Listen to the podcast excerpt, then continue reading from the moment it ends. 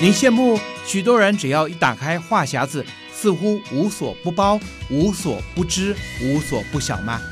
各位朋友，就让我们一起打开生活多宝格，让您也能够跟上时事，了解生活中许多珍奇的奥秘。我是安安，欢迎再次来到我们的生活多宝格。您知道吗？即将在六月二十一号下午，在台湾的南部地区可以看到今年发生的日环食现象。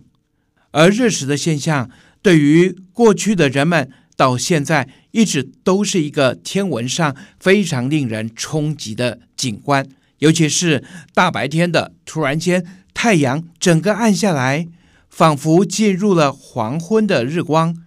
这一种短暂的变化，的确可以让地面上的各种的生物，包括人们，非常的惊慌失措，甚至产生了心理的冲击。有许多的解释，有人说是天狗食日，天狗食月，而日月食对于人们来说，呃，却是一个很难得一见，甚至无法预测的一个天文现象。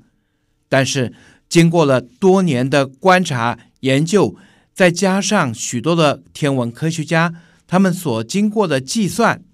之后，现在日月食的发生，几乎就可以像在日历、月历上面所记载的日期一样，可以非常的准确去预测它发生的时间，在地球上经过的地点。因为我们知道日食的原理，虽然日食的时间其实都相当的短，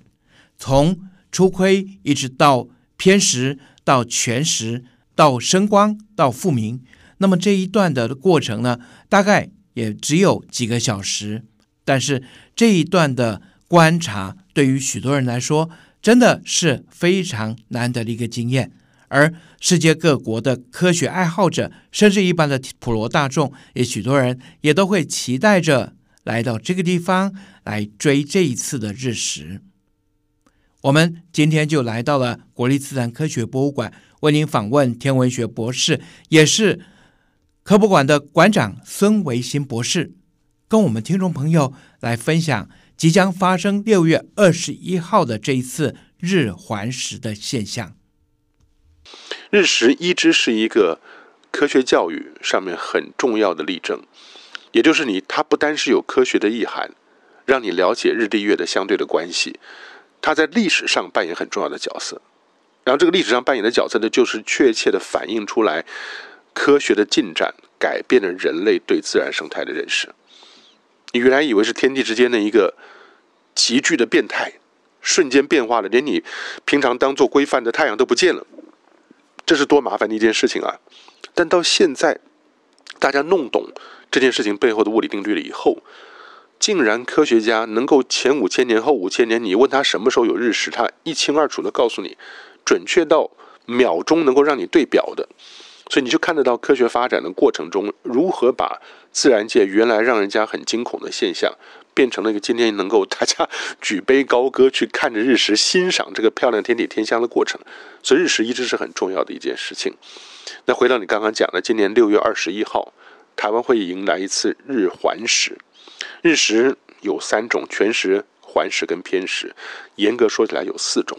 但第四种呢，通常大家不太说、不太知道，叫做全环食。刚好月球挡到太阳那一刹那呢，是在呃离地球一个适当的地方。有些地球上看起来是全食，有些地方看起来是环食。月球比较远一点，比较小，挡不了整个太阳是环食。月球比较近，发生日食的时候呢，挡掉了整个太阳是全食。那中间一定有一个点。刚好在那一点上面，地球上有些人看到是全食，稍微退开一点的人看到的是环食，所以那叫全环食。第四种比较少出现，大家也比较不熟悉，考试写这三种就可以了哈，不行，写到四种写四种，老师还不知道，搞不好说你错呢。但讲到了六月二十一号的日环食，是一个难得的天体天象。那它经过的地方呢，在台湾的中南部，这次就没有重北轻南了啊，它从斗六开始一直到新营。从斗六开始呢，咱们在台中科博馆在台中，那就看不到环食，但你会看到一个非常接近全食的偏食，也也就是你可以想象，原来是整个月亮黑黑的，把太阳挡掉，剩下一圈金边嘛，这是环食的标准。但如果你的位置稍微偏北或者偏南的话，那这个月亮看起来就偏北或者偏南了。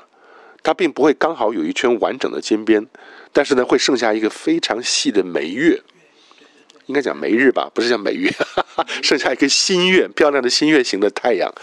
那也是很精彩的日偏食。所以无论在台湾的哪个地方，都会是一个。重要的天体观测的器官，那当然从斗六开始到到新营，这里面的唯一的大城市，比较大的城市就是嘉义，因为台中也在北边，台南也在外头，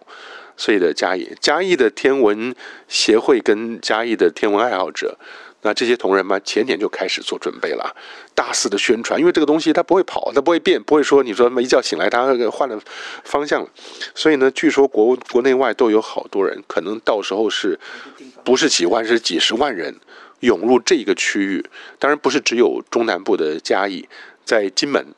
还有台东三千台。这一条一条线上都可以看到日环食，时间发生的有点先后不同，但是呢，当然你最方便的在台湾本岛，你就走到了嘉义这一线，从斗六之后到新营之前，那这段范围呢都是可以看到日环食的。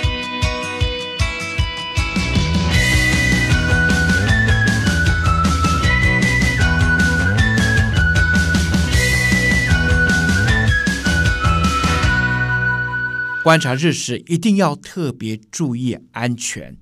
因为有些人可能看到了日食，整个太阳的光暗下来，用眼睛直接去看，但是太阳一旦出现，只要有一点点的亮光恢复，马上就可以射伤您的眼睛。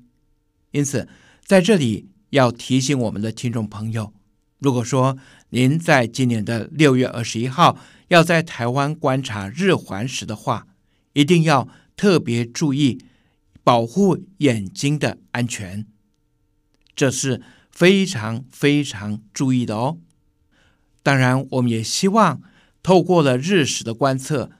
让大家更关注在我们的外太空，甚至是我们整个大自然所发生的一些现象，进而大家多去了解。透过我们的生活多宝格，会提供给您更多的知识和奥秘哦。今天的单元就为你进行到这了，我是安安，